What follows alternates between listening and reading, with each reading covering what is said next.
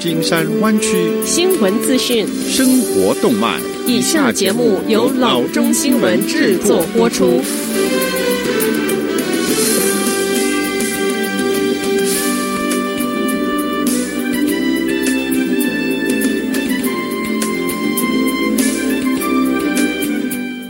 各位听众，大家好，欢迎来到老中广播电台的节目，我是君君。我们首先来关注今天的旧金山湾区地方消息。大型科技公司撤离湾区的趋势在持续。与此同时，规模较小但是同样有钱的科技公司也在向 Texas 州的 Austin 进发。根据 ZDNet 和 Culture Map Austin 报道，Digital Reality 是最新一家宣布总部迁往德州科技之都的科技公司。该公司将自己定位为一家支持资料中心集中和互联战略业务的公司，全球有一千五百名的员工，该公司首席执行官 William Stein 指出，Austin 这座城市的位置、可负担生活成本、受过高等教育劳动力以及支持性的商业环境是一个重大举措的关键原因。他还称自己的百分之二十的劳动力居住在德州。Stein 在一份声明中说：“我们继续进行最佳定位 Digital Reality 的战略投资，以实现长期的增长。在此过程中，我们。”认为我们在德州的扩张将有助于我们满足四千多家全球客户的需求。德州州长 Greg Abbott 也在一份声明中对公司扩大在孤星州的投资表示感谢。此举标志因新冠病毒疫情和在家工作日益普及而愈加显著的趋势的延续，也就是科技公司纷纷放弃在大湾区的租约。Oracle 和 Hewlett Packard 已经前往德州。下则消息，加州州府说，恢复使用一批来自 Moderna 的新冠病毒疫苗是安全的。此前，在一些人接种出现过敏反应之后，这批疫苗被建议暂停使用。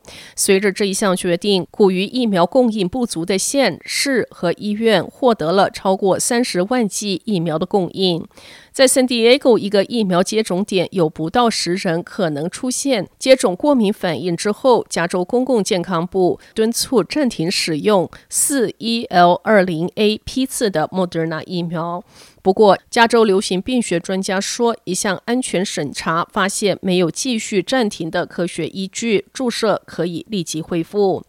加州流行病学家 Eric Pan 博士说：“这些结果应该给加州人信心，让他们坚信疫苗是安全有效的。”在公布调查结果之前，加州与 Western States Scientific Safety Review Work Group 以及其他医学专家和 San Diego 健康官 FDA、CDC 和 Moderna 进行了磋商。调查组表示，尚不清楚为什么有七人在两天的时间中在同一个地点出现不良的反应，但指出这些反应都没有生命危险。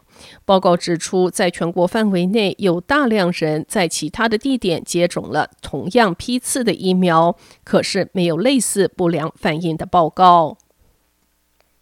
下则消息，NBC News 报道，拜登政府周三晚些时候下令暂停部分驱逐出境的行动，最迟从周五开始，为期一百天。期间，他将审查执法政策。国土安全部代理部长 David Pekoski 对移民执法实践和政策进行审查。一份声明写道：“从二零二一年的一月二十二日开始，国土安全部将暂停对某些被下令驱逐。”出境的非公民一百天，以确保我们有一个公平和有效的移民执法系统。这个举措在总统就拜登执政第一天推出。拜登周三早些时候是宣誓就任第四十六任的总统。下次消息，在百年历史的 Far East Cafe 宣布将于十二月底关闭之时，San Francisco 的中国城遭到重重的一击。随后，随着今年中国新年游行被取消，又是再受重击。在目前 COVID-19 限制下，取消旅游是必然之举，但这一项通常举办一周的活动，却为大多数中国城的商家带来营业收入的百分之三十。也就是因为这样，于是，在上个月，几家媒体发表了一些关于旧金山 Chinatown 要消失的文章，但这些文章中的命运预告似乎还为时过早，而 Far East Cafe 可能也能够继续营业下去。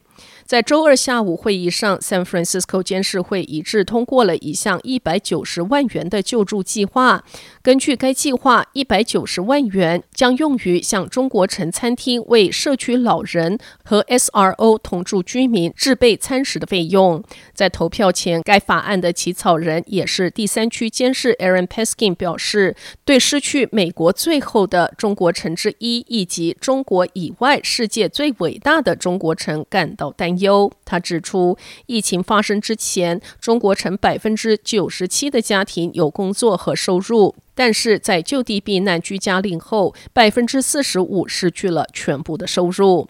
这项法令向处境艰难的中国城餐厅支付费用。用于向老年人加上生活在 Chinatown SRO 的家庭提供文化适宜的营养餐。这项助援一揽子计划可能会让 Far East Cafe 保留继续营业的希望。估计将有多达八十家的中国城餐厅和食品企业参与。SRO 居民饮食非常的重要，这是因为它的许多设施共用厨房，传播风险是相当高的。虽然这项措施在周二一读会议上获得一致的通过，但下周还需要通过二读。他也需要市长 London Breed 签名，但是 London Breed 已经表示他非常支持这项法案。下则消息，Ring 的 Neighbors 应用程式被发现有一个安全漏洞，会暴露发布到该应用程式的用户的确切位置和家庭住址。Amazon 以十亿元买下的视频门铃和家庭安全创新公司 Ring 于二零一八年推出了 Neighbors，这是独立应用程式一项突破性的功能。Neighbors 是与 Nextdoor 和 Citizen 一样，属于邻里监视应用程式的一种，它可以让用用户以匿名的方式提醒附近的居民注意犯罪和公共安全的问题。用户的贴文是公开的，但该应用程式不会显示姓名或确切的位置。尽管大多数也都有 Ring 门铃和安全摄影机所拍摄的视频，但该漏洞会让贴文用户，包括报案用户的位置资料，可以被人骇客出去。然而，使用该应用程式的任何人却看不到公开的资料。因为该漏洞是从 Ring 的伺服器中检索隐藏的数据，包括用户的经纬度和家庭的住址。好的，以上就是生活资讯。我们接下来关注一下天气概况。今天晚上湾区各地最低的气温是四十一度到四十三度之间，明天最高的气温是五十五度到五十八度之间。好的，以上就是生活资讯以及天气概况。新闻来源来自 triple w dot news for chinese dot com 老中新闻网。好的，我们休息一下，马上回到节目来。